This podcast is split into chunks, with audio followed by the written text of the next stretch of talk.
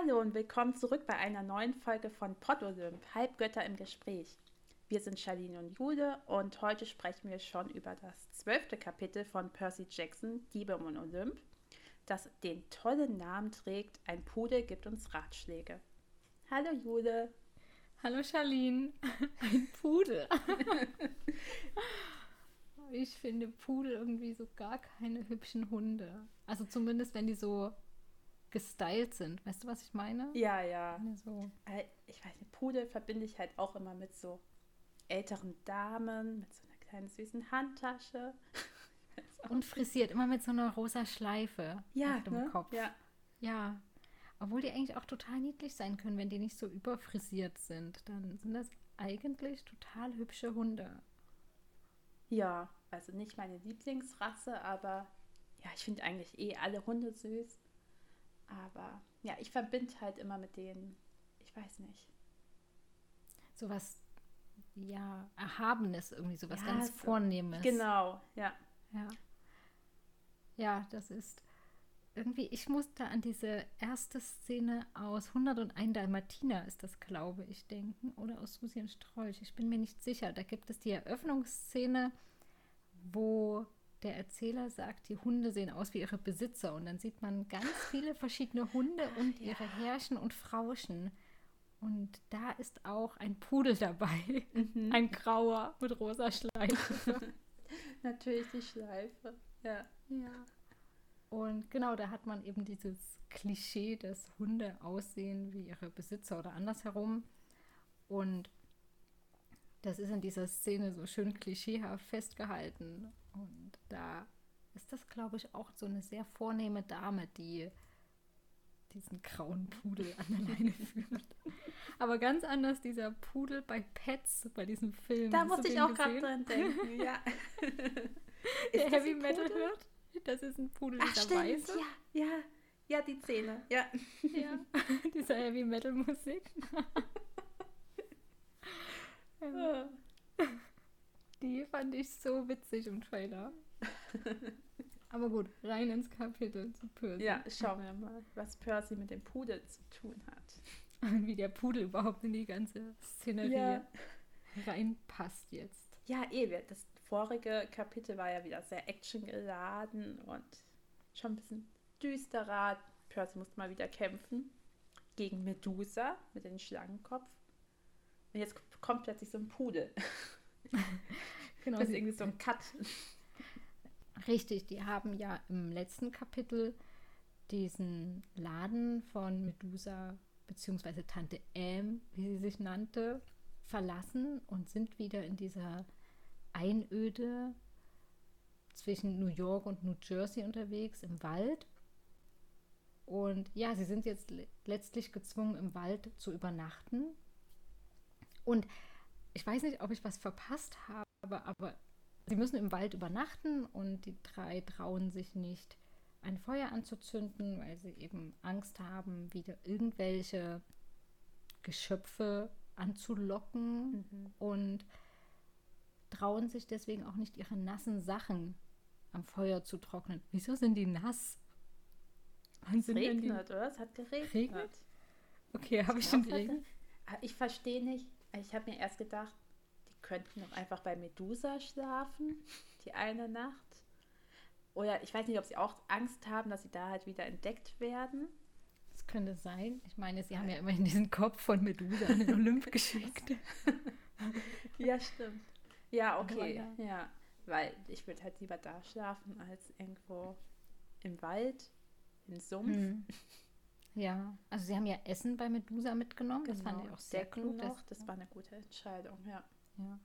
Weil ich glaube, sie hatten ja ursprünglich im Gepäck, was sie mal mitgenommen haben, bevor es explodiert ist, ein Zelt oder irgendwie Schlafsäcke oder so. Hatten die nicht solche Sachen dabei? Ich weiß nicht, wir hatten drüber gesprochen, dass es schlau wäre.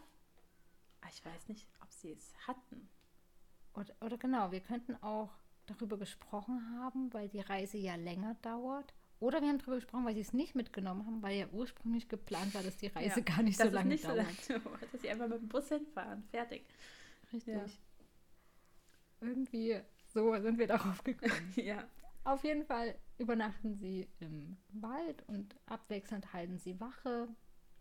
Und ich finde, das ist so ein richtiges Grover-Kapitel. Er mhm. tritt jetzt mal aus dem Schatten von Annabeth und Percy. Ich habe gerade überlegt, wie er heißt.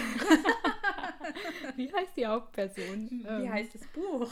genau. Mm. Und, und Grover tritt eben jetzt aus diesem Schatten heraus und wir erfahren mal ein bisschen was über ihn, dass er nicht einfach immer nur derjenige ist, der meckert oder Blechdosen isst, sondern dass er eigentlich auch eine richtige Persönlichkeit in ja. sich trägt. Und ich freue mich. Ich mochte ihn ja immer den letzten Kapiteln so sehr.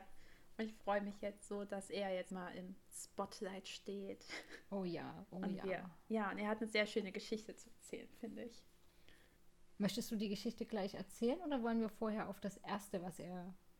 So ja, auf jeden Fall noch auf das Erste eingehen, ja. Okay. Denn während die drei so ein bisschen ihr Nachtlager herrichten und ja, so jeder für sich ein bisschen ist, ist Grover ziemlich traurig und Percy fragt ihn, warum. Und er sagt, dass ihn das hier traurig macht. Und Percy denkt zuerst, dass es der Auftrag ist, den die drei nun erledigen müssen. Und Grover spricht da die ganze Umweltverschmutzung an, also den Müll, der im Wald herumliegt und auch die Tatsache, dass man die Sterne am Himmel nicht sehen kann. Ja, ich glaube, wir haben gar nicht erzählt, dass sie dort schlafen, wo Percy denkt, dass dort eine Party stattgefunden hatte, weil alles voller Getränkedosen ist und alles voller Müll. Und ich finde es halt auch so schlimm, wenn ich durch den Wald laufe, weil wir haben da auch so eine Ecke, wo immer ganz viele sitzen und jedes Mal, wenn ich da lang vorbeiläufe, ist da echt so viel Müll, dass man den nicht einfach wieder mitnehmen oder aufräumen kann, wenn man dort schon unbedingt Zeit verbringen möchte. Und gerade im Wald finde ich es halt so traurig, wenn man da Müll findet. Ja, mich, mich schockiert das auch immer so ein bisschen, wie man einfach die Sachen auch liegen lässt. Denn es gehört ja letztendlich zu einer guten Erziehung dazu, dass einem gesagt wird, hey, der Müll gehört in den Mülleimer. Und mhm. in seiner eigenen Wohnung wirft man das ja auch nicht einfach ja. irgendwo hin, sondern man räumt es ja auch an den dafür vorgesehenen Platz. Ja. Wenn kein Mülleimer in der Nähe ist, nimmt man halt erstmal den Müll mit sich mit und wirft ihn weg, wenn man einen Mülleimer findet. Eben, ich verstehe nicht die Sachen, die man da in den Wald oder in die Natur mitschleppt, die trägt man ja eh meistens in einem Beutel oder mhm. in irgendetwas. Und da kann man den Müll ja auch wieder reinwerfen und dann zum nächsten Mülleimer wegtransportieren. Oder wenn halt nicht vorhanden, mit nach Hause und dort dann entsorgen. Also spätestens vor der Haustür sollte ja eine Tonne stehen. Ja. Ja, und ich fand es dann so schlimm, was Percy dazu gesagt hat. Ich weiß nicht, ob du es auch so empfunden hast, weil er Grover erzählt, dass er es halt so schlimm findet, dass alles voller Müll ist. Und dann meint äh, Percy, ja, ist ja klar, ich hätte mir denken können, dass du ein Umweltschützer bist. Und ich finde, das hat irgendwie so einen Touch gehabt, ja. als ob das was Schlechtes sei. Ja, ich habe auch in dem Moment so dran gedacht, ey, nur weil ich meinen Müll wegräume und ich möchte, dass die Natur zugemüllt aussieht, bin ich kein Umweltschützer, sondern also klar, Umweltschützer sind was Gutes, mhm. aber es hat auch ein bisschen was mit Anstand zu tun. Ja, ist irgendwie doch normal, dass man nicht einfach seinen Müll wegschmeißt, ja. Ja, und ich musste da tatsächlich auch äh, daran denken, dass aktuell die politische Lage ja auch so ist. Man sagt irgendetwas wie, werf deinen Müll nicht weg. Ah, du wählst die Grünen. Ja. Äh, äh, sorry, ich möchte einfach nur, dass der Müll nicht auf der Straße liegt. Ja. sorry. Und das, daran musste ich halt denken. Das hat bloß noch gefehlt, dieser Satz hinten dran, so wie, ach, du willst also die Grünen, also so richtig ja. abwertend. Es kann ja jeder, wenn wir jetzt einmal da sind, auch wählen, was er möchte und auch sagen, was er möchte, aber dieses Abwertende muss halt nicht sein. Und wieder zu dem Umweltschutz zurückzukommen, man wird ja dann auch gleich in die radikale Ecke gestellt, wo ich denke, nein, ich möchte einfach nur, dass der Müll weggeräumt ja, wird. Also, dass, ja. ähm, du musst jetzt nicht jeden Sonntag losziehen und Bäume umarmen. Das muss nicht sein, aber räum bitte den Müll weg. Da kann ich was erzählen. Ich war einmal an unserem Ententeich und habe so einen Vogel beobachtet, also kein Ente, sondern ein Vogel. Der hat gerade ein Nest gebaut im Baum und ist halt immer auf den Boden geflogen, hat nach Ästen oder so geschaut. Und dann habe ich einmal gesehen, hatte er, oh nein, es war so schlimm, ein Stück Folie mitgenommen, was auf dem, Bo äh, auf dem Boden rumlag und hat es hoch in sein Nest geflogen und dort reingelegt für sein Nest. Mm. Und ich fand das so schrecklich. Dann ist zum Glück dieses Folienstück wieder runtergefallen. Oh. Und dann habe ich es gleich weggeräumt und in den nächsten ja. Mülleimer gebracht. Weil ich fand, ich fand das Bild so schlimm, wie ein kleiner Vogel Folie nutzt für sein Nest. Mhm. Und ja, ich kann Grover einfach nur beistimmen, dass das echt schlimm ist mit dieser Umweltverschmutzung.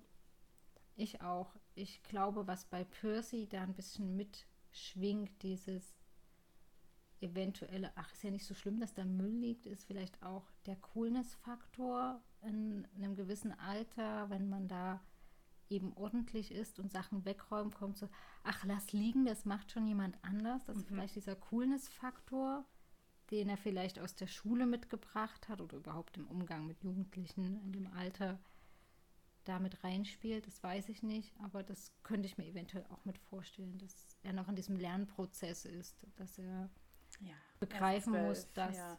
eben, dass er zwölf ist und da einfach noch nicht die Auswirkungen dieses Handelns sieht, dass der Müll ja, eben sich nicht von allein wegräumt. Ja. Und er hat ja auch lange in einem Internat gewohnt. Ich weiß gar nicht, wie oft dort Ausflüge gemacht hat. Überhaupt in die Natur dann ja, so Ausflüge. Ja, genau. Ich meine, auch wenn man in New York lebt, also ich weiß nicht, wie viele Parks da sind. Also es gibt diesen einen großen Central Park. Mhm. Ich war noch nicht in New York. Also weißt du, ob es da so viele Wälder gibt, die man besuchen kann? Ja, also das, ich überlege gerade, ob so um New York erstmal viel Natur, also man müsste schon, glaube ich, ein Stück fahren, genau. um überhaupt so ein, die richtige Wildnis, oh Gott, Wildnis, ähm, zu kommen, um da in so einen richtigen dichten Wald zu kommen.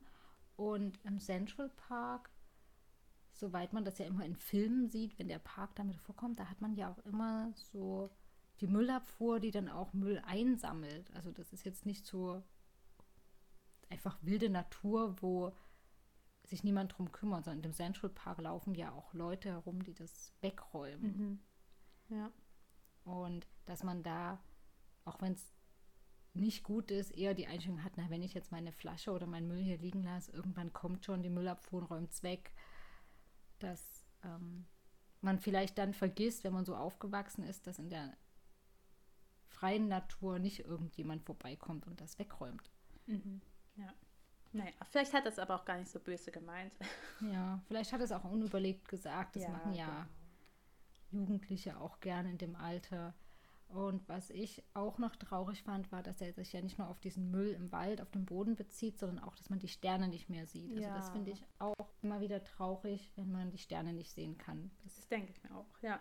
Und ich habe letztens eine Serie geschaut oder ich schaue aktuell eine Serie, die in New York spielt. Und da war in einer romantischen Szene der Sternenhimmel zu sehen. Und ich denke so, nee, bitte, wo in New York kann man denn so den Sternenhimmel sehen?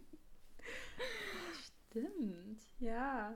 Weil die waren so mitten in der Großstadt auf so einem Parkplatz und haben auf den Hudson River geschaut. Und dann war halt dieser Sternenhimmel zu sehen. Und ich denke, nee. Was? Sowas würde ich gar nicht nachdenken, aber ja. Doch, das hat, die Sterne ja. waren aber auch so schlecht bearbeitet. Okay, oder ja. der Himmel. ganz, ganz Sterne, strahlend. Ja, und der, der Himmel, also die Sterne, die man gesehen hat, die waren so überdimensional groß. dass ja, aber es gehört zu einer ähm, romantischen Szene dazu, wie das Gewitter ja zu Horrorfilmen. Ja, genau, stimmt. Und der Regen. Und die genau. Dunkelheit. Die flackernde Lampe. ja, okay. Ich fand es wichtig, was Grover dann irgendwie gesagt hat, als Percy meinte, dass er sich ja hätte denken können, dass Grover ein Umweltschützer ist und er dann meint, ja, nur ein Mensch schafft es, keiner zu sein. Ja. Ja, es ist der Mensch, der die Umwelt zerstört. Ja, welches Tier würde denn auf die Idee kommen? Selbst wenn der Mensch immer sagt, ja, was weiß ich, ein Biber zerstört den Flusslauf. Nein, ein Biber staut das Wasser für seinen Bau, den er da anlegt und mhm. ändert den Flusslauf aber immer so, dass der Fluss trotzdem noch weiter existiert. Er verschmutzt ihn ja nicht. Oder dass auch wilde Tiere, nehmen wir mal diese Großkatzen oder so, dann auch wild erlegen. Ja, aber die erlegen halt nicht Tausende am Tag, sondern das, was eins. sie brauchen. Genau, also das, was sie eben brauchen ja. zum Überleben. Und sich die Natur dadurch dann im Gleichgewicht hält. Wären es zu viele Löwen und zu wenig Antilopen, wenn wir mal da sind, dann, oh, jetzt bin ich voll im Simba-Flow, also im König der Löwen-Flow. Ich dachte dauernd Circle of Life, ja. Circle of Life. genau, dass dann eben auch die Population der Löwen zurückgeht. Ja, ich habe heute mit meinem Mann darüber gesprochen, weil das eine Tier erlegt das andere. Das ist wieder wichtig, damit es davon nicht so viele gibt. Also es hat ja alles seinen Sinn. Eben, ja, und ich weiß gar nicht mehr, wo das war. Es war, glaube ich, in so einem kanadischen Reservat. Da sind die Wölfe ausgestorben vor keine Ahnung wie vielen Jahren. Und dann haben die irgendwann ein Wolfsrudel dort wieder angesiedelt. Und da ist dann die Population der Rentiere oder Elche oder irgendwas, was Wölfe halt so jagen und fressen, zurückgegangen. Und damit konnte sich auch die Pflanzenwelt erholen. Mhm weil einfach die Pflanzenfresser auch zurückgegangen sind, da die Wölfe einfach dieses ganze Ökosystem wieder ins Gleichgewicht gebracht haben und der ganze Nationalpark sich erholen konnte. Mhm. Und mit dieser Studie wollten irgendwelche Wissenschaftler zeigen, dass Wölfe eben wichtig sind und nicht geschossen werden sollten, weil es ja auch in Deutschland immer wieder diese Diskussion gibt, oh, ein Wolf hat ein Schaf gerissen, der Wolf ja. muss erschossen werden. Und ich denke, Nein, lass den bitte. Ja, ich finde es auch so interessant, dass wenn man ein Tier halt jagt, was das für Auswirkungen haben kann, die man erstmal nachvollziehen muss, weil dieses Tier dieses frisst, dieses Tier wieder dieses und dadurch passiert irgendwas im Meer zum Beispiel. Ja. Und ja, diese ganze Reihenfolge, was das für Auswirkungen haben kann, die man erst gar nicht bedenkt und dann erstmal darüber nachdenken muss. Und ja, Circle of Life, die Natur hält sich ja irgendwie im Gleichgewicht. Ja, und dadurch, dass sich der Mensch ja überall ausgebreitet hat und das nicht respektiert, ist das halt oder auch nicht einsehen möchte, dass wir alle nicht die perfekten Naturmenschen sind, während wir in unseren Wohnungen mit der Zentralheizung sitzen, ist irgendwie klar. Aber wenigstens den Respekt davor nicht zu verlieren. Ja, schon so Kleinigkeiten helfen ja, wie den Müll nicht auf den Boden zu schmeißen. Richtig, um wieder den Bogen zu Percy Jackson zu finden. um den Circle of Life zurück zu Percy ja. Jackson zu ziehen.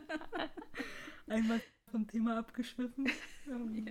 Ja, kommen wir dann mal wieder zu Grover und was er vorhat. Ja, denn wir erfahren jetzt das große Ganze um Grover. Das, ähm, ja, so sein, sein Lebensziel oder sein berufliches Ziel. Ich würde sagen, Lebensziel und berufliches Ziel gehen da Hand in Hand. diesbezüglich, denn Grover hat ja schon in den vorherigen Kapiteln hin und wieder mal angedeutet, dass er seine Suchlizenz möchte. Und die erhält er eben nur, wenn er diesen Auftrag, den er jetzt mit begleitet, erfolgreich abschließt. Und das hat mich geflasht irgendwie, was hinter dieser Suchlizenz mhm, steckt. Ja. Ich habe da irgendwie was ganz anderes erwartet. Ich hatte das auch von meinem ersten Lesen von vor ein paar Jahren überhaupt nicht mehr im Hinterkopf, so null. Und ja, willst du das soll ich? Ich weiß, mach du. Und ich sage dazu, was ich denke. Ja, Grover möchte die Suchlizenz erhalten, um auf die Suche nach Pan, dem Hirtengott oder auch dem Gott des Waldes und der Natur gehen zu dürfen. Und denn der ist verschwunden und er erzählt uns, dass er eben tot ist oder zumindest für tot geglaubt wird. Denn ein, hier ist das glaube ich ein Fährmann. So ein Seefahrer, ja. Ein Seefahrer, genau, hat berichtet, dass der große Gott Pan tot sei.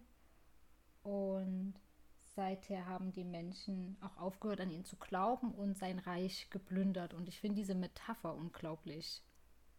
Ich habe es auch, also ich habe so verstanden, dass sein Königreich die Natur ist. Richtig, ja. dass das Königreich Pans die Natur ist und dass der Mensch, nachdem er aufgehört hat, an Pan zu glauben, dieses Königreich, also die Natur, angefangen hat zu plündern. Mhm, und genau. das stimmt ja auch so ein bisschen mit dem Zeitraum, den Quover hier nennt, überein, dass es vor 2000 Jahren begonnen hat. Und vor 2000 Jahren, das Jahr Null, ungefähr, plus minus, ja. ähm, ist ja auch die Blütezeit des Römischen Reiches, der Hochkulturen um den Mittelmeerraum. Und da ging das ja alles so ein bisschen, zumindest wenn man das auf die westliche Hemisphäre bezieht, los, dass der Mensch einfach große Städte gebaut hat, die Natur geplündert hat. Mhm. Damals vielleicht noch nicht in dem Ausmaße, wie wir das heute machen. Zum Glück.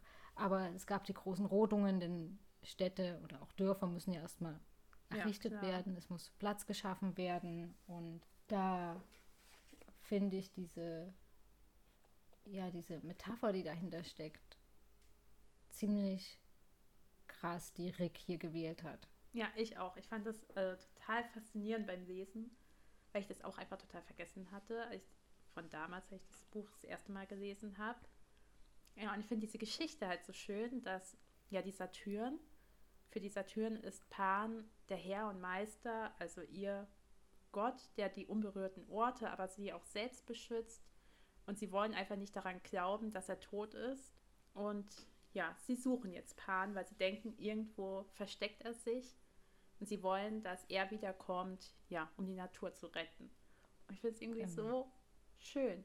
Ja, und was mir fast das Herz gebrochen hat, war, als Quover sagte, dass die Saturn halt hoffen, dass es noch nicht zu spät ist. Ja. Und der, oh, da bekomme ich auch jetzt Gänsehaut. Das ist so eine Szene, ich glaube, wenn man das Buch äh, als, also hätte ich es als Jugendliche gelesen, in dem Alter, für die eigentlich Percy Jackson so geschrieben ist, so 12 bis 16, 17 ist ja so ein bisschen die Hauptzielgruppe. Ich glaube, ich hätte es nicht verstanden oder nicht so wahrgenommen wie heute. Obwohl ich glaube, dass heutige Teenager das anders wahrnehmen als ich früher, weil einfach die Jugendlichen heute da viel mehr dahinter stehen, was Umwelt betrifft. Ja, auf jeden Fall. Fridays for Future. Ja. ja.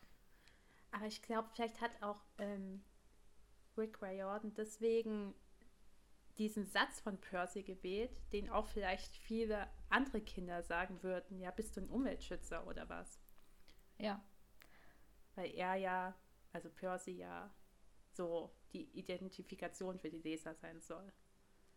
Ja, für die, die sagen, äh, Umweltschützer zu sein ist uncool. Und ich meine, das Buch kam an 2005 hatten wir ich glaub, ähm, ja. raus. 2005 war zwar schon ersichtlich, dass die Natur das nicht mehr so lange mitmacht, was der Mensch an Raubbau betreibt, aber glaube ich, noch nicht so in den Köpfen verankert, wie das heute ist. Auf dass man den Ernst der Lage noch ja. nicht gesehen hat. Gerade jetzt wegen den Wahlen ist ja einfach die Klimakrise so ein Hauptpunkt überhaupt. Ich weiß gar nicht, ob es damals so war. Nein, also ich glaube, dass damals die Wahlkämpfe oder überhaupt die Politik null darüber gesprochen hat. Oder wenig. Also null würde ich jetzt nicht sagen. Man hatte ja immer wieder die Beschimpfung in Richtung der Grünen, äh, wenn die Grünen gewählt werden, dann gibt es keine Autos mehr, nur noch ja, Fahrradfahren. Ja. Die Atomkraftwerke waren, glaube ich, großer Punkt. Ja, also immer wieder der Atomausstieg war so ein Punkt. Ja. Und auch so ein bisschen, glaube ich, schon die Windräder, weil die Die sehen die schön Sicht, aus. Weil die die Sicht zerstören und oh, keine Ahnung wo ich denke, naja, ich habe lieber zehn Windräder im Hinterhof stehen, als so ein Atomkraftwerk, was mir ja. jede Minute um die Ohren fliegen kann. Und ich meine, diese zahlreichen Windräder zeigen letztendlich ja auch an, wie viel Energie der Mensch braucht. Und wenn man die dann einfach mal aufstellen würde, könnte man vielleicht auch den Menschen eher zeigen, hey, wir müssen irgendwie Energie sparen, weil wir einfach zu viel verbrauchen. Mhm. Ich nehme mich da auch nicht raus. Also. Nee, wir sind ja alle nicht perfekt. Fall. Ja, also ich bin auch jemand, der ständig sämtliche Elektrogeräte laufen lässt, auch mal auf Standby und ständig das Licht anhat und keine Ahnung. Also ich bin da auch so eine Energieverschwenderin. Gar, kein, gar keine Frage. Ja, auf jeden Fall muss Pan geweckt werden. Oder gefunden werden und wieder geweckt werden. Und hast du sonst noch was zu Pan gegoogelt? Ich fand nur interessant, das Wort Panik kommt vom Gott Pan. weil Pan in der Mittagsstille einen lauten Schrei von sich gegeben hat und dadurch ganze Herden dazu gebracht hat, zu flüchten und ähm, ja, wegzurennen. Und daraus kommt das Wort Panik, weil diese Herden halt in Panik verfallen sind. Das fand ich interessant. Ich weiß jetzt nicht, warum er geschrien hat, aber ja, das wusste ich auch nicht, woher das Wort Panik kommt. Nein, ich auch nicht. Mich hat das auch gerade sehr fasziniert. Ich dachte, ja, also Pan und Panik, also wenigstens die ersten drei Buchstaben hauen überein, aber sonst. Was ich äh, nochmal geschaut hatte, war, weil ich Pan immer mit Dionysos in Verbindung gebracht habe mhm. und dass in manchen Erzählungen eben auch Pan zum Gefolge des Dionysos ähm, hinzugeordnet wird und während eben Pan auf seiner Flöte, seiner Panflöte. Panflöte, ja. Genau, die siebenröhrige Flöte ähm, spielt und musiziert, die feiernde Gefolgschaft eben bereichert und Dionysos als Gott der Fruchtbarkeit und Ekstase da eben die beiden sehr gut zusammenspielen. Und da habe ich mich eben gefragt, ist das dann der Grund, warum die Satyren in der Nähe von Dionysos unterwegs sind, weil sie bei ihm Schutz suchen, weil sie den Schutz nicht mehr von Pan bekommen und er sozusagen das erstmal übernommen hat, diese Aufgabe, bis eben wow. irgendein Satyr dann Pan gefunden hat und sie wieder zu Pan gehen können. Weil es scheint ja so bei Percy Jackson, dass Grover die Suchlizenz nur von Mr. D bekommen kann, also von mhm. unserem lieben Dionysos. Und er auch auf Grover ähm, diesen, diesen starken Einfluss hat. Also die hatten ja irgendwie so eine ganz spezielle Chemie in diesen Kapiteln, wo wir sie beide zusammen erlebt haben. Ja. Und daher vielleicht, dass Dionysos so ein bisschen die Oberhand erstmal übernommen hat, bis Pan wieder auftaucht. Und wer, wer bis zum letzten Buch taucht nicht Pan auf. Oh, also ja, wirklich. Ja, also dann, dann schrei ich hier. Also das, das wäre jetzt so mein Wunsch, dass wir nicht nur Hades treffen, sondern auch Pan. Pan. Ja, der muss gefunden werden. Ja, ich glaube, ich, ich steige um von Team Hades auf Team Pan oder so.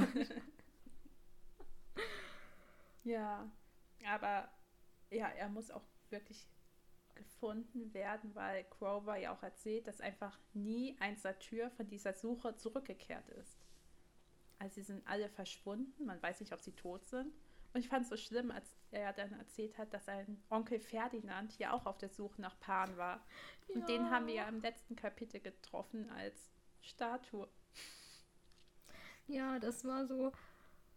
Oh nein. Und was ich auch zusätzlich noch so krass fand, war, dass Grover bereit ist, einfach mal sein Leben dafür zu geben, mhm. Pan zu finden. Und ich denke so, bitte lass Grover die Suchlizenz ja. bekommen und Pan finden. Ja, also auch dieser Satz, weil dann Percy auch irgendwie fragt, ja, warum setzt du dein Leben dafür aufs Spiel? Und er nur der Glaube rettet uns vor der Verzweiflung. Oh mein Gott. Ja, also dieses Kapitel hat mich fertig gemacht. ja. Das ist bisher das kürzeste Kapitel des ganzen ne, Buches. Das ist nicht so kurz, aber da passiert so viel. Ich meine, wir reden ja. schon so lange auch darüber und sind noch ganz am Anfang. Ja. Eine Frage habe ich noch dazu, bevor wir Welche? davon wegkommen. Warum braucht man eine Suchlizenz? Warum kann man nicht einfach so losgehen und Paaren suchen? Stimmt, das ist eine gute Frage. Meinst du, ist doch umso besser. Also es ist natürlich schlimm, weil irgendwie niemand zurückkehrt. Mhm. Und dann werden halt die ganzen Saturne verschwunden. Ja. Aber ja, das mit dieser Lizenz verstehe ich nicht so ganz. Also ich denke, es ist der Grund, weil halt man nicht einfach alle Leute deren Leben aufs Spiel setzen möchte. Einerseits das und vielleicht sorgen diese ganzen Vorprüfungen, also jetzt wie diese Aufgabe, die Grover zu erledigen hat, dafür, dass man bestimmte Kenntnisse und Fähigkeiten erwirbt, die dann nehmen wir mal an, Dionysos erteilt diese Suchlizenz, die Dionysos zeigen, ich kann nicht sprechen, ey, die Dionysos zeigen, dass der Satyr, der diese Suchlizenz erhält, auch erfolgreich sein kann und nicht einfach Hals über Kopf losrennt und in sein eigenes Verderben rennt, sondern dass eben diese Suchlizenz vielleicht auch eingeführt wurde, damit eben nicht jeder Hals über Kopf losrennt mhm. und versucht, Pan zu finden und sich dann die ganzen Satyren selbst ausrotten, weil sie okay, alle losrennen. Ja. Aus dem Camp darf man ja auch nur, wenn man halt einen Auftrag erteilt bekommt. Und den muss man ja. sich auch erst verdienen. Ja. Und vielleicht bekommt auch der Sucher mit der Suchlizenz noch irgendeinen Gegenstand oder irgendetwas, um die Suche vielleicht zu erleichtern oder irgendwie mhm. so, so wie Percy das Schwert bekommen hat. Ah, und, okay. Ja. Und ja. Aber eh, wo sucht man einfach nach jemanden auf der ganzen Welt? Man hat ja irgendwie gar keinen Anhaltspunkt. Okay, vielleicht bekommt man halt einen Anhaltspunkt. Also wenn ich jetzt Crower wäre, ich würde, glaube ich, an Orten anfangen zu suchen, wo der Mensch noch nicht war. Also so wirklich auf ganz verlassenen Inseln oder also dort, wo unberührte mhm, Natur mhm, ja. irgendwie zu finden ist. Es gibt ja trotzdem noch weltweit verschiedene Orte, ja. wo die Natur nicht so angegriffen wurde oder zerstört wurde wie mitten in einer Großstadt. Und da ist das jetzt egal, ob wir uns mitten in New York befinden oder in irgendeiner Stadt in Deutschland. Das ist ja letztendlich eine Stadt, ist einfach keine unberührte Natur. Ich bin gespannt, wo sie ihn finden, wenn sie ihn finden. Hm, das ist die Frage. Erstmal müssen sie ihre Aufgabe erledigen. Ja, gehen wir erstmal weiter ja. in der Aufgabe. Und ähm, ja, Quover hört wieder mitten im Gespräch auf zu sprechen. Dachte ich mir, Junge, also wirklich, erst hier so ein bisschen auf der Tränendrüse drücken und uns hier so eine schöne Geschichte erzählen und dann den wichtigsten Satz nicht zu Ende sprechen. Es geht um das Percy wieder ein bisschen genervt ist von Annabeth, die halt schon wieder einen Plan für alles hat. Wie kann sie ich, nur? Ja, und mir denkt, sorry, aber sie ist nun mal die Tochter von Athene. Athene. von Athene, die Göttin der Kriegsstrategie. Ja, Planung. Planung. Und dass dieses Mädchen dann einfach schon mal alles vorausplant, damit nicht jeder Hals über Kopf losrennt, ist doch nicht schlecht. Gewöhn dich dran und sei froh, dass sie es macht. Dann musst du es nicht machen, Percy. Und auf jeden Fall. Ist ja irgendwie auch gut, wenn man eh nur noch neun Tage hat. ja, dann sollte wenigstens mal einer einen Plan haben. Und ja.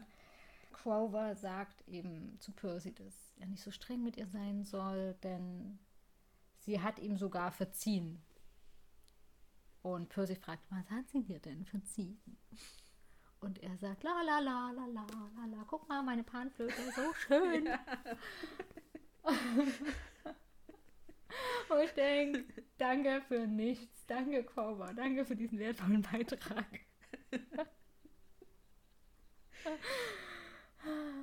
Ja, aber ja. Percy macht sich ja dann Gedanken.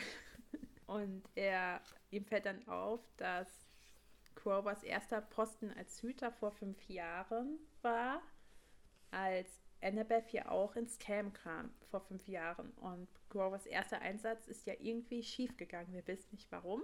Und das erzählt Percy Grover dann auch, aber Grover möchte nicht darüber reden und hat irgendwie auch Tränen in den Augen.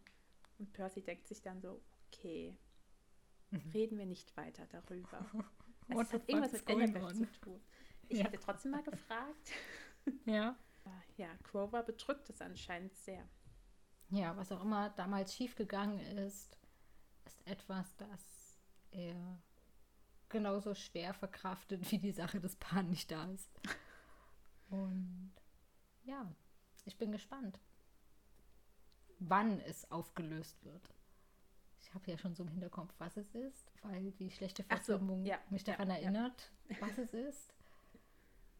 Aber ich weiß noch, dass es im Film anders war das irgendwie abgeändert wurde, ganz komisch. Was halt Verfilmungen gern tun. Mhm. Ja, und dann weiter, wir sind wieder mittendrin, ich bin nur dabei. ähm, hat Crower mit Annabeth gesprochen und die, das erzählte eben Percy, dass irgendetwas an diesem ganzen Auftrag seltsam ist. Das meinte ja auch Annabeth schon vor ein paar Kapiteln. Ja, Wer war es letztes Und Kapitel? Ich weiß nicht mehr. Ich glaube im letzten. Ja. Am, am Anfang des letzten Kapitels sagt Annabeth, dass die Wohlgesinnten um Mrs. Stotz sich seltsam verhalten haben, weil sie nicht direkt angegriffen haben. Ach genau, dann kam die folternde Eule. Und dann, genau, dann kam die gefolterte Eule und du denkst, hallo. Aber das Gespräch wird jetzt fortgesetzt, endlich. Und dass es eben seltsam ist, also Percy denkt, oh ja, es geht darum, dass er den Blitzstrahl geklaut haben soll und dass ähm, das aber nicht ist, sondern dass sich eben die ganzen Wesen, die auf ihn gehetzt werden, seltsam verhalten. Also warum zum Beispiel Mrs. Dodds sie nicht gleich in der Schule getötet hat und mhm. warum sie im Bus nicht so aggressiv war wie sonst, das von diesen Wohlgesinnten wohl erwartet wird. Ja, weil sie hätten ja einfach wahrscheinlich leichter töten können. Also sie haben es nicht getan. Und es ging jetzt auch noch darum, dass die Wohlgesinnten halt geschrien haben, wo ist es? Und damals dachten sie ja, sie meinten damit Percy, obwohl ja, es ist ja eher, eher ein Gegenstand. Also sie suchen anscheinend irgendeinen Gegenstand. Ja, ist jetzt die Frage, ob sie auch den Blitz meinen, den Herrscherblitz, oder ob wir hier noch Bezug auf einen neuen Gegenstand nehmen. Ja. Ich habe auch überlegt, was es sein könnte, was mit unserem Trio zu tun hat. Aber mir ist nichts eingefallen. Dir? Nein. Also das Wertvollste, was die drei besitzen, ist. Also jeder von den dreien hat ja einen Gegenstand, der irgendwie göttlich ist. Crower hat ja diese Schuhe, mhm. Annabeth diese Kappe und Percy sein Schwert. Und ich dann. Aber alle drei Gegenstände sind jetzt nicht so wertvoll, dass ja, ich sagen würde, ich dafür auch. lohnt es sich halt die anzugreifen. Und, ich weiß ähm, nicht, die haben wahrscheinlich auch andere Möglichkeiten, irgendwie ja. sich unsichtbar zu machen. Ich weiß nicht, mit dieser Mütze. Richtig, und irgendwie diese Mütze, weiß ich nicht. Also ich glaube, hätte die mehr Fähigkeiten oder wäre dieses Unsichtbarwerden so besonders, dann wäre da schon irgendwie eine Andeutung gekommen. Dann wäre ja. irgendwie nicht nur gekommen, oh, das habe ich von meiner Mama bekommen, um mich zu verstecken. Und ich glaube, sie hat das doch von ihrer Mutter bekommen, oder? Ja. Diese Mütze? Ich denke, hätte irgendeine Geschichte irgendwie noch da erzählt werden müssen. Richtig. Und das Schwert, ja, es ist von Poseidon, das Schwert. Und es ist für Percy. Aber das klingt jetzt nicht so, dieses Schwert, wie, naja, wenn es kaputt geht, können wir schon irgendwie ein neues schmieden. Wäre zwar schade drum, aber das Schwert wirkt jetzt nicht so wie, das ist so das ultimative Schwert, das gibt es nur einmal und das ja. hat so eine ganz besondere Fähigkeit. Weil es aus diesem ganz besonderen Element ist, keine Ahnung. Ja, Richtig, das also für mich ja, strahlt das alles nichts Besonderes aus. Ja, also entweder der Herrscherblitz oder Gegenstand X den wir noch nicht kennen. Genau. Ja. Und sie reden halt darüber, dass sie eigentlich jetzt nur noch neun Tage haben, um herauszufinden, worum es eigentlich geht. Weil ob der Auftrag vielleicht doch anders geht, als sie denken. Sie denken ja, sie müssen die Unterwelt, diesen Herrscherplatz holen. Und es könnte sein, dass noch irgendwie mehr dahinter steckt. Ja, und Percy äußert da das erste Mal öffentlich, was er schon die ganze Zeit denkt, dass ihm dieser Herrscherblitz eigentlich egal ist dass ihm der Herrscherblitz egal ist und er eigentlich in die Unterwelt gehen möchte, um seine Mutter zurückzuholen. Und da fand ich die Reaktion von Grover einerseits großartig, andererseits auch mega verwirrend. Denn er sagt sich, oh Percy, wie kannst du uns nur so betrügen? Ich dachte, wir halten alle zusammen. Sondern er sagt, okay, war klar. Aber bist du sicher, dass das der einzige Grund ja. ist? Und ich denke so, Quover. Welchen Grund? Ja. Er spürt ja diese Gefühle und hat es wahrscheinlich schon irgendwie gemerkt, dass Percy auch noch was anderes antreibt. Ja. Aber was ich mich dann gefragt habe, ist, also Percy wollte von Anfang an das mit diesem Herrscherblitz nicht ernst nehmen. Das ist ihm egal. Hat er ja gerade zugegeben. Und er mhm. hat zugegeben, dass er seine Mutter retten will. Aber was könnte denn ein dritter Grund sein? Und noch ein zusätzlicher Grund, den Percy anbringen könnte? Ja, um sich vor seinem Vater zu beweisen. Wie Crowley auch danach denkt, halt, ja, der hat nie zu mir gestanden, aber guck mal, hey, ich habe Minotaurus getötet, ich habe Medusa getötet. Bin jetzt Du kannst hier. auch stolz auf mich sein. Das stimmt, dass er einfach seinen Vater kennenlernen möchte und sagt, hey du Arsch, mich gibt's auch. Ja, Und es du wäre hast schön, ziemlich wenn viel du, verpasst. Ich kann ganz tolle Sachen. ja, oder auch, dass er einfach diese Beachtung möchte. Ja, was ja irgendwie nur, traurig ist. Ja, Ich meine, er hat ja nie eine Vaterfigur gehabt, weil ich meine, unseren Stinke-Stiefvater kann man vergessen. Stiefvater. Wie heißt der nochmal? Gabe Ugliano. Ach. Actiano Ich Ugliano. weiß super es nicht, aber steht bestimmt für Acti. Das stimmt. Das hatte ich Ja. vorhin beim Nachmallesen auch diesen Gedanken, dass das bestimmt für Ugly dastehen soll. So sprechende Namen und so sind die aber ganz Ja, großartig. Den kann man jetzt nicht als Vaterfigur sehen. Nicht richtig. Ja, und vielleicht wollte er, ich denke, er wollte sich halt einfach noch beweisen. Deswegen meinte er Kurova auch, hat er auch den Kopf auf den Olymp geschickt von der Medusa, um zu zeigen, was er gemacht hat. Ja, obwohl ich das auch ziemlich rebellisch finde, so wie, hier Papa, du kannst mich mal. Da hast du einen Kopf der Medusa. Die hätten es doch bestimmt auch so mitbekommen, irgendwie, dass Medusa ist ja so einer der Hauptfiguren der mythischen, Myth mythischen Mythologie. Mythische Mythologie. Was ist denn die unmythische My- Mythologie? Der griechischen Mythologie. Äh, Wer kennt es nicht? Die mythische Mythologie und die unmythische Mythologie.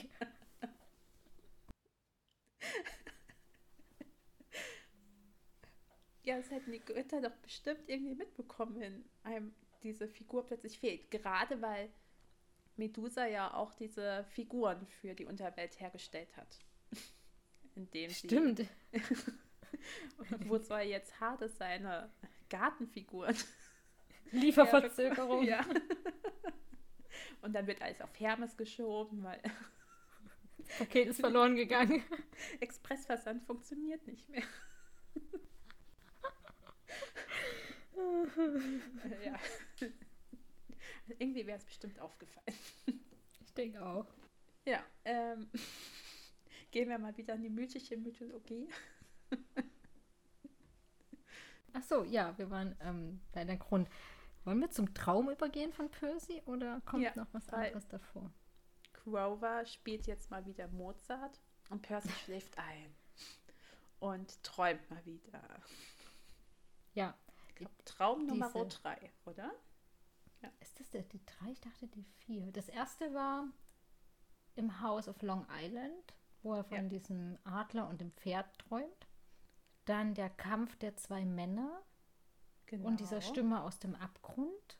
Das ist jetzt, jetzt. Und der jetzt, ja, das ist Traum Nummer drei. Ich überlege gerade, ob noch einer war. Ich glaube, zweimal wird er ja durch ähm, Grover aufgeweckt. Ach, als er im Camp angekommen ist, das war der Traum ähm, der kämpfenden Person, glaube ich. Suchst Der erste Traum, Traum? ja, der erste Traum ist äh, weißes Pferd und goldener Adler. Ja. Zwei Männer kämpfen. Und jetzt, ja, ist jetzt der dritte. Ja. Percys Träume sind ja in der Vergangenheit und in den vorangegangenen Kapiteln immer so ein bisschen vorausahnend gewesen oder dass sie einem zeigen, wohin die ganze Geschichte führen könnte oder wer das große Ganze irgendwie bildet oder bilden wird wahrscheinlich. Es ist ja immer ein Streit zwischen Zeus, Poseidon und Hades als der lachende Dritte. Ja, So haben wir es Träumen. gedeutet, ja. Genau, also so haben wir es gedeutet und symbolisch würde ich jetzt einfach auch sagen, kann man da nicht viel fehldeuten. Es sei denn, es kommt da jetzt plötzlich ein anderer Gott um die Ecke, der die gleichen peinlich, Symbole so hat. fünf Podcasts dann. Hm. Nee, ja, aber ich denke auch, das stimmt schon so. Ja, und diesmal ist der Traum anders. Also er hat sich ein bisschen verändert, denn er, der Traum oder die Stimme im Traum spricht direkt zu Percy. Ich glaube, das hatten wir bei den vorhergehenden nicht in dieser Art. Doch, im zweiten. Im zweiten wurde Percy auch angesprochen von Ja, einer Stimme. ich auch, ja. Also die Stimme scheint näher zu kommen jetzt an Percy heran. Percy befindet sich wieder in der Nähe eines Abgrunds, diesmal in einer Höhle. Und da ist eine klaffende Grube und aus der kommen flüsternde Dampffetzen heraus. Und er glaubt auch, es könnten Geister der Toten sein. Und sie zupfen an ihm. Und eine hallende Stimme erhebt sich aus der Tiefe und beleidigt ihn erst so ein bisschen als zu klein, zu schwach, zu jung. Und man denkt sich, alles klar. er ist vielleicht auch noch einfach jung, dadurch klein ja, und ja. auch noch nicht der Stärkste. Und die Stimme weist Percy darauf hin, dass er in die Irre geführt wurde und doch mit dieser Stimme ein Handel eingehen sollte. Und er soll dieser Stimme eben den Blitzstrahl, also den Herrscherblitz bringen. Ich weiß gar nicht, warum in diesem Kapitel der Herrscherblitz ständig als Blitzstrahl bezeichnet wird. Ist mir aber aufgefallen, dass es hier nicht mehr der Herrscherblitz ist, sondern Stimmt. der Blitzstrahl. Mhm.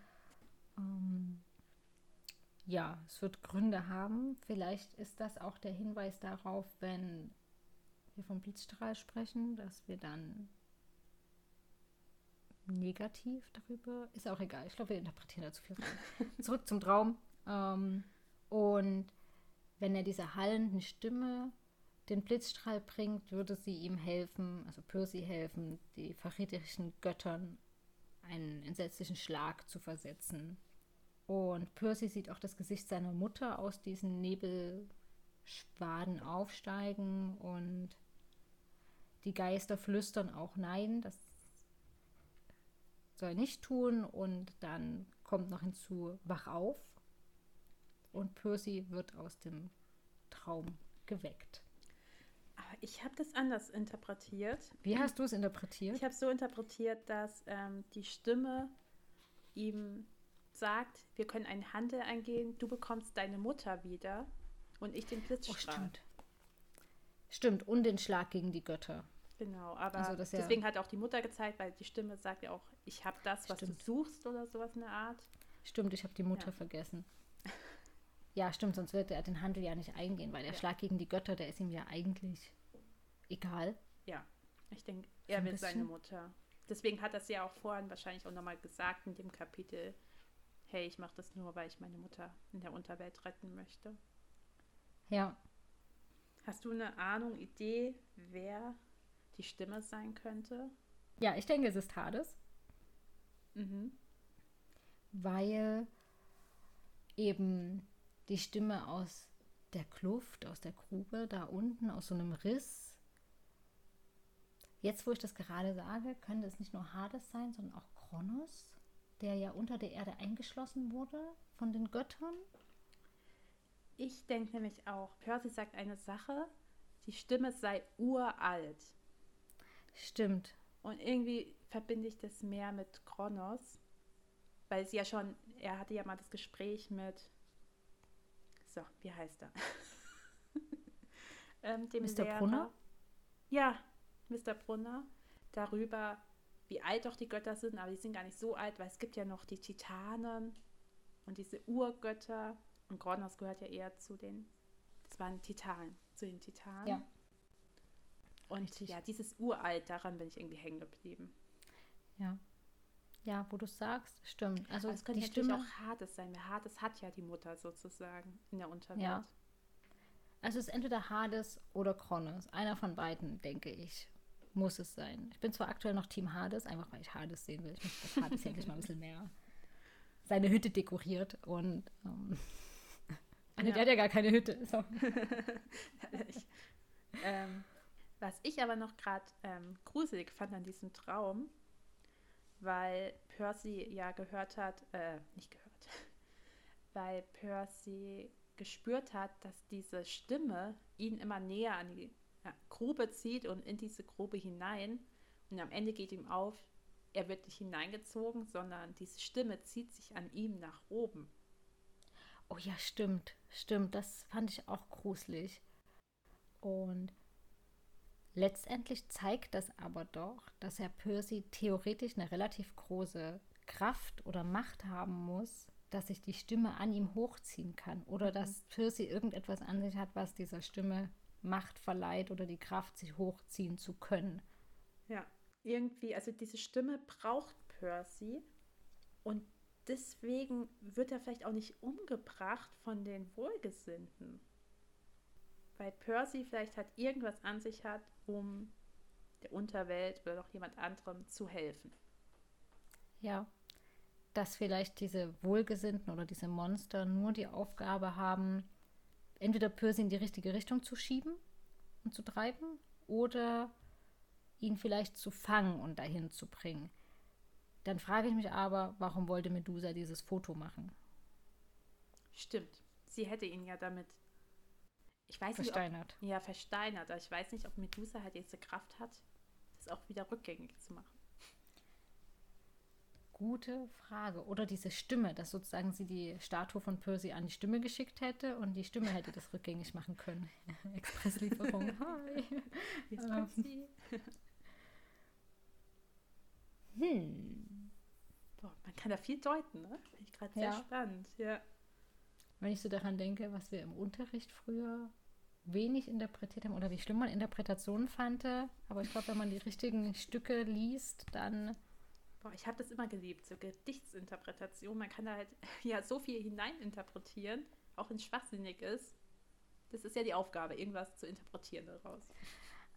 Ah nein, ich fand das immer schrecklich. Wir hatten das dann später in der Uni auch mal und da war ich in einem Seminar, das hieß Blau. Das war der Name des okay. Seminars Blau. Und da ging es dann unter anderem um einen Künstler, ich weiß gar nicht mehr, wie er hieß. Und da hat uns die Professorin ein Bild von ihm gezeigt und es war halt sehr blau. Möglicherweise war das Seminar hieß ja blau. Und da sollten wir interpretieren, warum das Bild blau ist. und sie hat dann reihum immer wieder Studenten und Studentinnen ausgewählt, die was dazu sagen mussten. Also du wurdest dann einfach aufgerufen oder auf dich wurde gezeigt und dann hieß es oh hier, Gott, sag was dazu. Und jeder hatte da irgendwie so eine kluge Antwort und ich war als letztes dran. Und dann kann man ja schlecht sagen, oh, ich glaube, gesagt. wie, ja, wurde schon gesagt oder ich glaube, das wie er oder sie ja. so, das ist dann blöd. Und dann habe ich gesagt, vielleicht hatte der Künstler gerade seine blaue Phase und, und mochte blau und hat deswegen gedacht, oh, ich mache jetzt dieses Bild blau. Und die richtige Antwort war, er hatte seine blaue Phase. Ach, mega. Er hatte nämlich. und er hatte nämlich später dann noch eine andere Phase mit anderen Farben. Und das war eben gerade seine blaue Phase. Und mich hat so weggeräumt. Man konnte mich danach nur noch lachend aus diesem Seminar tragen, weil ich seitdem ist das immer so meine Antwort, wenn es irgendwie heißt, warum hat der Künstler da die Rose erwähnt und nicht die Lilie. Und ich denke mir, weil die Rose vielleicht seine Lieblingsblume ist ja, und ja. nicht die Lilie. Und weil ich ganz oft auch glaube, gerade bei solchen Interpretationen, wenn irgendjemand ein Gedicht, gerade bei Gedichten oder bei Farben, dass man viele Wörter und Farben unterbewusst wählt. Mhm. Einfach mhm. nach Stimmung. Ja, wir verbinden Denk ja Farben mit Stimmungen. Ja. Und wenn ich halt gerade einen guten Tag habe und viel Sonne genossen habe und die Sonne gesehen habe, dann werde ich wahrscheinlich beim Bildmalen viele Gelbtöne und auch helle, kräftige ja. Farben nehmen. Und wenn es aber ein regnerischer Tag ist, würde ich vermuten, dass ich einfach mehr so Grautöne nehme. Ja, ich denke auch, es kann ja sein, dass ich gestern in einer keine Rose vorbeigelaufen bin, auch unbewusst und dann halt am nächsten Tag denke, ich mache jetzt mal eine Rose. Weil Eben, ich sie halt also das, ja dass aber einfach diese ja. Sachen unterbewusst bei uns da sind und die dann die Entscheidung tragen und nicht, hm, ich male jetzt die Rose, damit in 200 Jahren jemand meine unsterbliche Liebe zu, keine Ahnung, was da rein interpretiert. Ja. Ja. Aber ja, ich denke es halt auch, das ist alles sehr unbewusst, aber immer, mir macht es halt irgendwie trotzdem Spaß, irgendwas hinein zu interpretieren. Ja. Interpretatieren. Äh, interpretatieren, ja. Lass uns da irgendwas rein interpretieren. Ähm, ja. Ich glaube, das haben wir jetzt ja auch schon öfter gemacht. Rick Riordans Sohn war wohl Fan von Hilary Duff und deswegen. ja, also sowas finde ich dann schon witzig, aber ich fand das in der Schule halt ja. nicht witzig, wenn man dann in das Wort Sonne irgendeine Umweltkatastrophe oder irgendwelche lebensbiografischen wichtigen Entscheidungen des Künstlers reininterpretieren ja. musste, wo ich denke, wo man halt auch über das Leben erstmal irgendwas lesen muss und dann Ja. Deswegen war das und das. Ähm, ja, ich weiß bis heute nicht, warum bei Franz Kafka der Mann sich in einen Käfer verwandelt hat. Das steht wahrscheinlich auch für irgendwas. Da mussten wir, Wir auch haben Kafka nicht gelesen.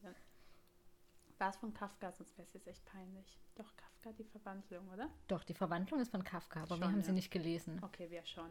Also das war, ja, da konnte man auch sehr, sehr viel interpretieren. Ich weiß, da mussten wir Ja. auch noch irgendwas über die Biografie lesen und ja, aber mir hat es immer Spaß gemacht.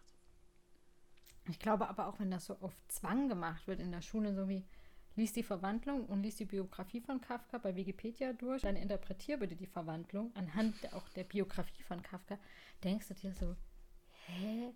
Aber anders ist es eben, wenn wir jetzt Percy Jackson lesen und dann auch was von Rick Riordan, Riordan äh, erfahren und auch von seinem Sohn, dass er diese Bücher eben für seinen Sohn geschrieben hat, dann kann man ja das auch durch dieses ich sage jetzt mal, unnütze Wissen des Tages rein interpretieren, wenn Hilary Duff gewählt wurde und das auch eine Künstlerin ist, die nicht so populär ist in den USA, ein bisschen mehr als in Europa, dass die aber wahrscheinlich gewählt wurde, weil sein Sohn sie eventuell gehört haben könnte, wenn er das Buch für seinen Sohn schreibt. Mhm.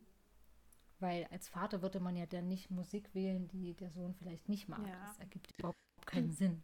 Aber da könnte man auch so viel hineininterpretieren, dass man halt etwas über Hilary Duff liest und ihre Lieder. Vielleicht hat sie irgendwann auch die griechische Mythologie erwähnt und bla bla bla bla. bla. Also man kann halt immer ganz, ganz viel hineininterpretieren. Wenn man ganz, ganz lang sucht, wird man irgendwas finden, denke ich mal. Ja, auf jeden halt Fall. Niemals Aber das ist im war. Schulstoff ja tatsächlich nicht möglich. Weil man jetzt die Schullektüre nimmt und dann muss man noch das und das und dies und jenes lesen. Dafür ist weder die Zeit noch Ja. der Kopf eines Schülers zugänglich in dem Alter, weil man hat ja noch die tausend anderen Fächer, die man lernen muss. Man lebt ja dann nicht nur für den Deutschunterricht, wo man das Buch interpretiert. Auch wenn Ja, sich das die Deutschlehrer Lehrer dann immer sich, wünschen. Ja.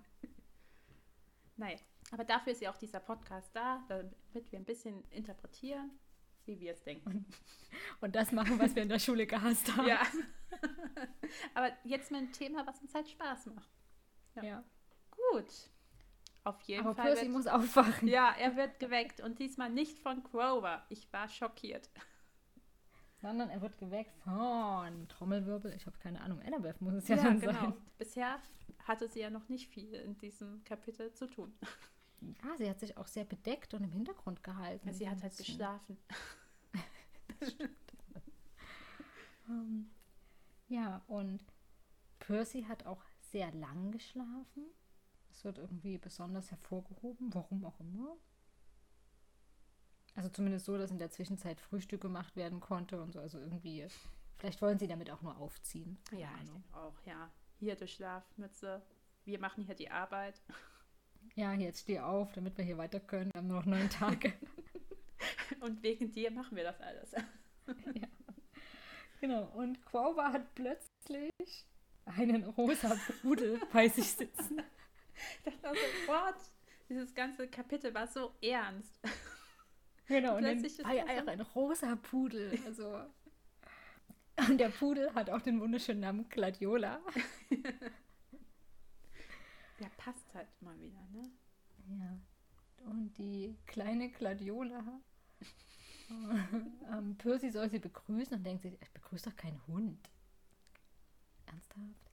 Wo ich denke, warum begrüßt du keinen Hund? Jeder begrüßt einen Hund. Ja. Hallo? Also, was? Es ist ein Hund, natürlich. Also ein Hund begrüßt man wie so ein Mensch und sagt Hallo. Und ja, auf jeden Fall möchte Percy den Hund nicht begrüßen, weil er das seltsam findet. Und dann sagt Annabeth, ich habe das, habe ihn auch begrüßt. Und Percy weigert sich eben und Grover sagt, dieses Ding, weil Percy den Pudel als Ding bezeichnet, ähm, ist die Fahrkarte nach Westen, also Richtung Los Angeles. Ja, es stellt sich heraus, dass Grover mit Gladiola sprechen kann. Aber spricht sie mit den anderen auch? Nee, nur er kann ihn verstehen. Nur. Okay, wahrscheinlich wieder so ein Naturding, ähm, Ja. weil er halt mit dem Naturgott ein Und ich bisschen dachte verwandt ist. what? So. Warum? Wissen wir das erst jetzt? Also, wie cool ist das bitte? Ja, so mit Tieren sprechen stelle ich Boah, mir ich auch cool vor. Also ich habe schon oft darüber nachgedacht, was wäre, wenn meine Katzen reden könnten. Die kämen die ganze Zeit nur, ey, jetzt gib mir endlich mal mein Essen. Oh, die schon wieder? Ja, boah, jetzt nerv mich nicht. Ich will einfach nur hier rumliegen und ja, die ganze Zeit essen, essen, essen. Deswegen wäre es vielleicht gar nicht so süß. Und irgendwie Nee, ein ich bisschen glaube- gruselig. Ich glaube, gerade bei Katzen stelle ich mir das schon gruselig vor, weil Katzen ja auch so kleine Arschlöcher sein Ja. können. Mhm. Der Hund zeigt einem ja auch so, dass, ah, hallo, ich mag dich, juhu, juhu. Aber so eine Katze ist ja schon so richtig hinterhältig. Das sind halt kleine Dieven. Ja. Ja, definitiv. Ich hätte gern ein, zwei, drei, vier Katzen. Und Ich liebe meine Katzen, auch wenn sie manchmal echt nervig sind. das sind halt Katzen. Du wusstest vorher, Ja. was du ins Haus holst. Ja, nee, ach, ja. Also ich würde mich gerne mal ein bisschen mit denen unterhalten, aber es muss nicht sein irgendwie. Was ich mich dann gefragt habe, kann Grover mit allen Tieren sprechen? Weil das könnte ja voll hilfreich sein. Wenn er zum Beispiel mit den Vögeln spricht und die Vögel reden miteinander, ich weiß nicht, es war mal in irgendeinem Buch, wo die Vögel miteinander kommuniziert haben und dadurch wurde halt einem geholfen, weil ein Vogel gesagt hat, ey, da hinten ist der und der und es wurde so weitergegeben. Weißt du? Du meinst jetzt aber nicht Panem, oder? Nein, ich weiß jetzt, welches Buch ich meine. Ähm, ich weiß den Namen nicht mehr, es war kein bekanntes. Ach so, Okay. die Spotttölpel. Hießen die so? Bei? Panem? Ja, Ja, sind die Spotttölpel. ja. Ah, die meine ich nicht. Aber Okay. ja, ich dachte mir so, ey, das kann doch irgendwie hilfreich sein, wenn man mit Tieren sprechen kann. Ich glaube nicht, dass Percy mit allen, äh, mit allen Vögeln, Percy mit auch allen, nicht. nee, zurück. Ich glaube, dass Quover nicht mit allen Tieren sprechen kann. Oder ein Satyr. Ich weiß jetzt nicht, ob nur Quover mit Tieren sprechen kann oder alle Satyren. Aber hätten die dann Pan nicht ein, eigentlich schon finden müssen? Ja, wenn dann halt ein Vogel sieht, ey, der Pan ist hier. Und die Vögel geben es immer so weiter. Ja, oder auch Insekten oder so. Aber kann er mit Insekten sprechen oder dann nur mit großen Tieren? Also, wo ist die Einschränkung nervig dann? das ist. Ich meine, Tiere sind überall. Wenn man halt schon an Insekten denkt, dann wäre ja die ganze Zeit Quatsch. Bla bla bla bla bla bla bla. Weißt du? Ja. ähm, nee, gehen wir erstmal davon aus, dass sich das auf wenige Tiere beschränkt oder auch vielleicht auf Tiere, die in der Nähe von Menschen leben.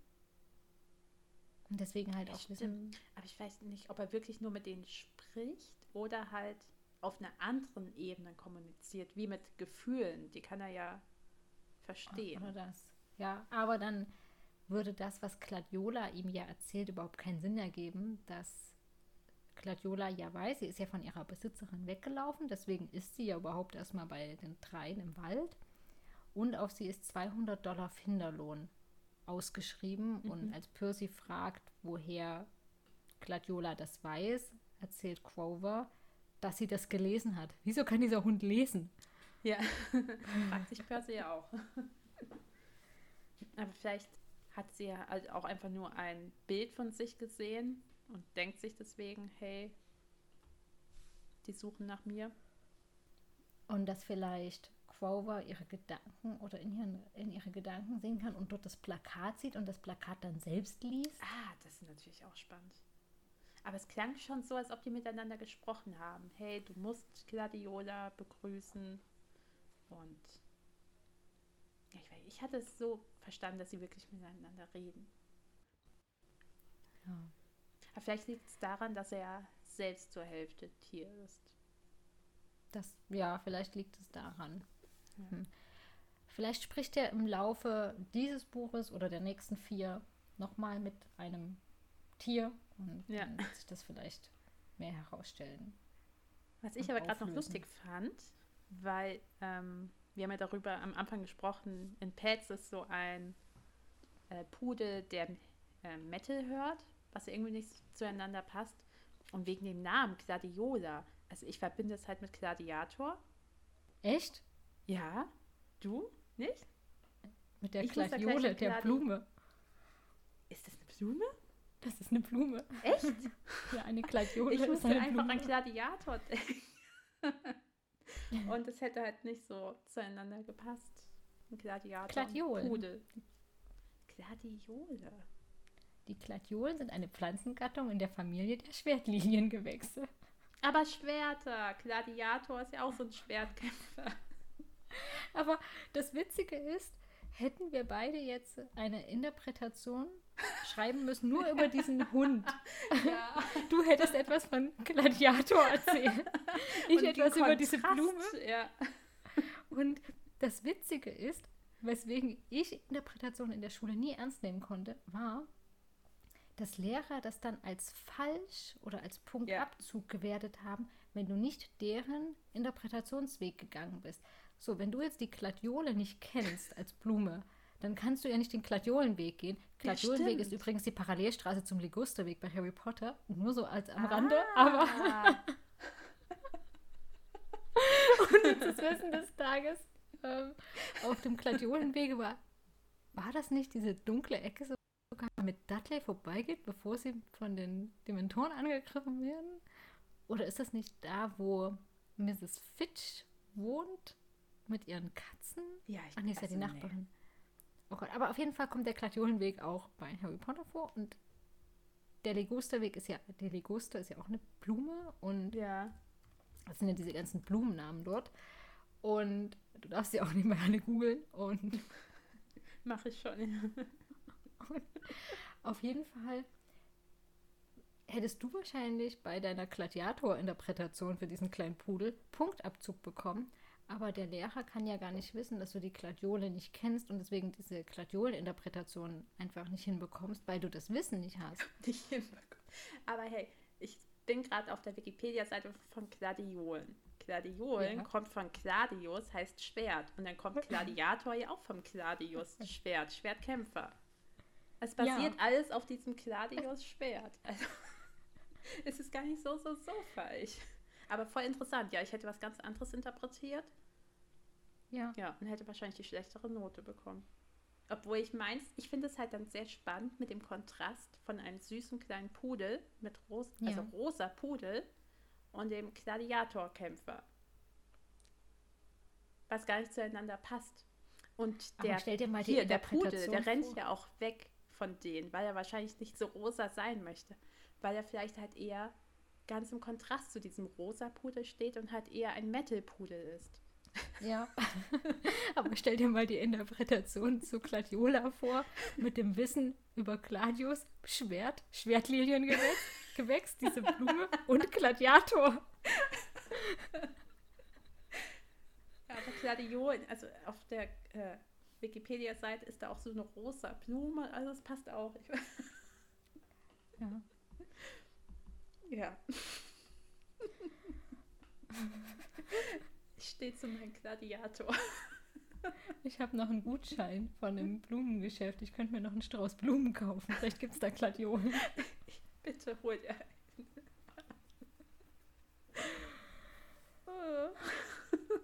So, zurück, wo waren wir? Die Fahrkarte nach Westen, denn sie wollen ja jetzt diesen Hund seiner Besitzerin wiedergeben. um sich den Finderlohn abzuholen. Jetzt ist aber die Frage, hat das Schicksal das so gelenkt? Das frage ich mich auch. Mal so ganz ehrlich, so ein rosa Pudel stapft doch nicht in den Wald, sagt Hallöchen. Doch, auf weil der 200 möchte ja Euro." Abenteuer erleben, wie ein Gladiator. Ja, aber anscheinend will er ja aber auch zurückgebracht werden. Ja, aber es macht er nur, um ähm, Quover zu helfen. Vielleicht hat ja Quover gesagt, ey, ich möchte Pan finden, was vielleicht auch für Gladiola gut ist. Ja. Weil das ist auch nicht sehr natürlich, sein Pudel rosa zu färben. Das ist auch ein Ein- Eingriff in die Natur für mich. Ach, das stimmt schon. Ja. Überhaupt Tiere so zu domestizieren Auch und vermenschlichen. Ja, aber ich finde halt, das hat für mich ein bisschen dieses Kapitel zerstört. Also es ist eine süße und lustige Einheit. Es passt Die für mich Gladiola? halt nicht. Ja, das passt für mich Ja. nicht zum Rest, was so ernst war. Das ist richtig so. Aber die Nacht und der Traum, also es ist ja immer nach dem Traum von Percy auch so gewesen, dass dann wie so ein Cut war und dann ging wieder das normale Leben weiter. Vielleicht hat auch einfach der nächste Morgen so diesen Ernst des Vortages weggewischt und jetzt ist halt dieser Hund da. Ja, es ist irgendwie nicht so der Ernst des Lebens für mich. Ja. Ja. Aber vielleicht passiert ja noch was mit diesem Hund in der nächsten Kapitel. Also ich frage mich jetzt, ob die jetzt wirklich noch dahin gehen und man erfährt das alles oder wir sind im nächsten Kapitel einfach im Zug. Weil sie wollen Dass sie einfach ja das Geld haben und dann im ja, genau. Zug sitzen nach Los Angeles, ja, ja. Weil sie wollen ja nicht mehr Bus fahren. Richtig. Ja. Sie wollen jetzt mal ein bisschen schneller vorwärts kommen, machen wir noch neun Tage. ja, ich fand es nur einfach super nett, dass der Pudel zu dieser schlimmen Familie zurückgehen möchte. Aber vielleicht denkt er sich, ich kann eh wieder abhauen. Ja, wahrscheinlich. Man sagt, okay, dann wird halt nochmal 200 Dollar ausgeschrieben. Ist okay, ja. mir egal. Ja, es gibt ja noch den netten Hinweis von Cladiola, dass der Zug nach Westen um 12 fährt. Das heißt, wir müssen mal ein bisschen schneller frühstücken und den Hund abgeben, das Geld holen, damit wir die Fahrkarte noch holen können. Ah, ich frage mich, müssten da nicht noch mehr Züge irgendwie fahren? Also, ich denke halt, die sind ja immer noch in New York oder um New York, dass er schon jede Stunde fährt. Was hört sich so an, oh Gott, wir müssen den nehmen, sonst müssen wir einen Tag warten. Ich glaube, in den USA gibt es nicht so ein großes Bahnnetz wie in Deutschland. Ich glaube, die machen das eher über Fernbusse oder über Inlandsflüge, einfach weil die Strecken so lang sind. Ja, die fahren halt eher auch U-Bahn, aber mit der U-Bahn werden die nicht dahin kommen. Ja, aber wenn man so jetzt mal diese ganzen US-amerikanischen Filme sich so anschaut, wenn die zu Thanksgiving zu ihrer Familie quer durchs Land reisen, dann fliegen die ja immer. Ja, oder und wenn sie nicht genau Auto. fahren mit dem Auto oder dann doch mal ein Bus. Aber man hat ganz, ganz selten den Zug. Ja, irgendwie, ja, stimmt. Vielleicht müssen sie jetzt wirklich genau diesen Zug erwischen. Ja. Ja, der Zug fährt um 12. Und wie es weitergeht, erfahren wir in der nächsten Folge. Wir haben wenig Stuss geredet. Ja, irgendwie. ich finde sie sehr dass das Kapitel nur zehn Seiten hat oder so. Ja. Ja, ich glaube, das können wir nochmal sagen. Ja, in diesem Kapitel ist wirklich wieder, es war sehr kurz, aber sehr viel Inhalt. Hatten wir, glaube ich, schon mal irgendwann.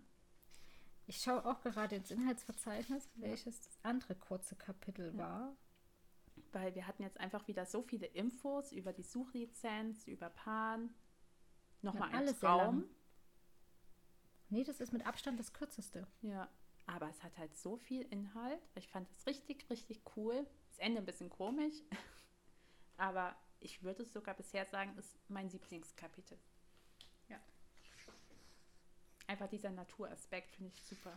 Ja, ich auch. Ich habe gerade mal ins Inhaltsverzeichnis geschaut. Die Kapitel sind in der Regel so 20 Seiten plus minus. Aber wir haben demnächst ein Kapitel, das ist nur acht Seiten lang. Ich habe ein bisschen oh. Angst. Entweder wir quatschen uns tot oder wir haben nicht viel zu sagen. Ja. Ach, wir interpretieren irgendwas rein. Das stimmt. Wahrscheinlich passiert auf diesen acht Seiten mehr als in so einem 20-Seiten-Kapitel. Das war es auch schon mit dem bisher kürzesten Kapitel von Percy Jackson, Dieb im Olymp und der neuen Folge. Folgt uns wie immer auf Instagram oder auch für Feedback könnt ihr uns eine E-Mail schreiben. Die Informationen gibt es zu jeder Folge auch in der Infobox. Und auf Instagram erhaltet ihr auch Hintergrundinformationen und wie es in der Welt der Halbgötter und bei Percy Jackson heißt, möge Pan mit euch sein. Wo auch immer er sein mag. Ja, wir müssen ihn finden. und bis dahin, tschüss. Tschüss.